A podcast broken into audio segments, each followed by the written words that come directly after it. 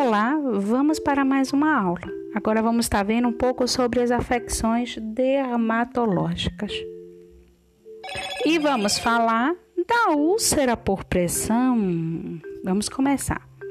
É uma área localizada de necrose celular, resultante de isquemia que tende a se desenvolver quando o tecido mole é comprimido entre uma proeminência óssea e uma superfície dura por um período prolongado de tempo.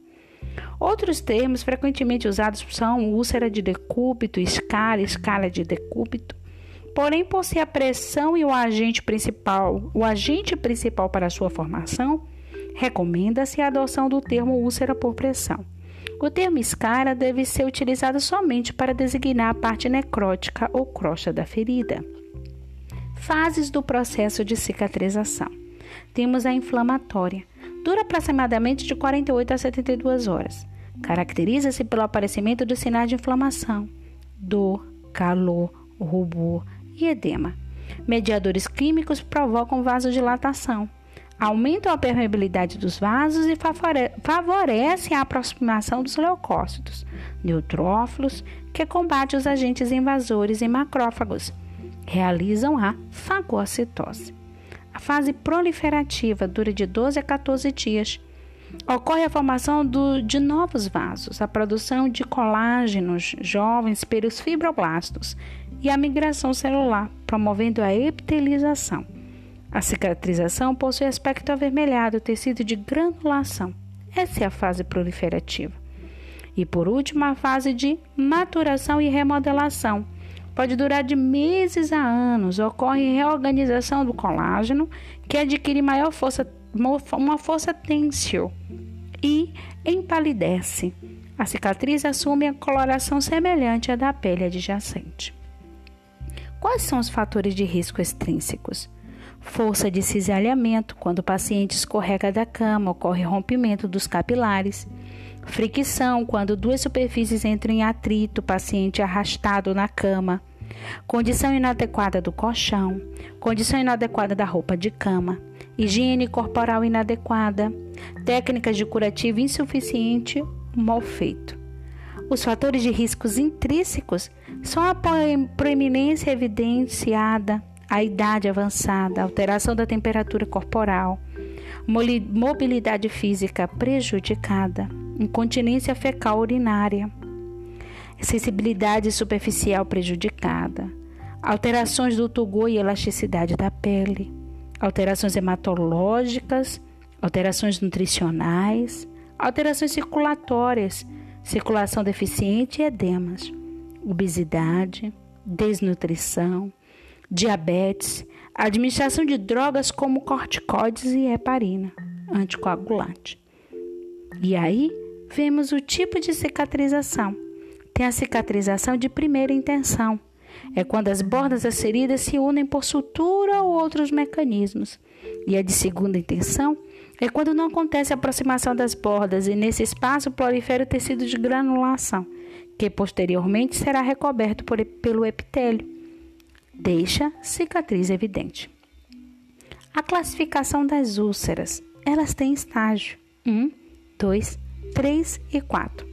Mas mesmo assim, Existe também os tipos segundo o risco da sua infecção: as limpas, as contaminadas e as infectadas. As limpas são aquelas feridas que não apresentam infecção, agente microbiano. As contaminadas são aquelas que não apresentam processo infeccioso, mas, no entanto, isto poderá ocorrer devido à proximidade com órgãos potencialmente contaminados. As feridas podem também ser contaminadas por terra, produtos químicos e fezes. E as infectadas são aquelas onde já existe o agente microbiano e o processo infeccioso instalado. O ambiente ideal para cicatrização, define Tanner, o curativo ideal, deve manter a alta umidade na interface ferida curativa, remover o excesso de exudato, permitir troca gasosa, fornecer isolamento térmico, ser impermeável a bactérias, ser isento de partículas e de tóxicos contaminados de feridas, permitir sua remoção sem causar trauma na ferida. E vamos agora a alguns termos técnicos. Calafrio, sensação de frio acompanhada de arrepio. Febrícula, febre de curta duração e de baixa intensidade. Hipertermia, aumento da temperatura corporal. Hipotermia, diminuição da temperatura corporal. Prurido, coceira. Queratose e endurecimento da camada superficial da pele. Escoriações, arranhão, esfoladura. Fissura, fenda rachadura. Fístula, canal anormal que deixa passar líquido, pus ou conteúdo de algum órgão para o exterior ou para, para as cavidades do corpo. Erupção, qualquer lesão visível da pele. Exantema, erupção externa. Enantema, erupção das mucosas. Eritema, vermelhidão na pele provocado por congestão de capilares. Mácula, mancha normalmente rosa ou vermelha na pele sem elevação ou espessamento. Pápula, pequena mancha na pele com elevação e sem líquido no seu interior. Vesícula, bolha com líquido normalmente translúcido. Pústula, vesícula com líquido purulento. Petequias, mancha de pequena dimensão resultante de hemorragia capilar. Equimose, infiltração de sangue no tecido subcutâneo, que provoca manchas escuras ou avermelhadas, transformando-se gradativamente em verdes e amarelas.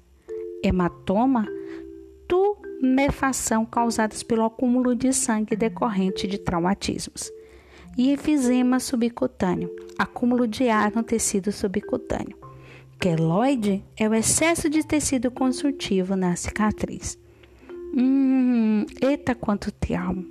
E por aqui terminamos as afecções dermatológicas. Bons estudos!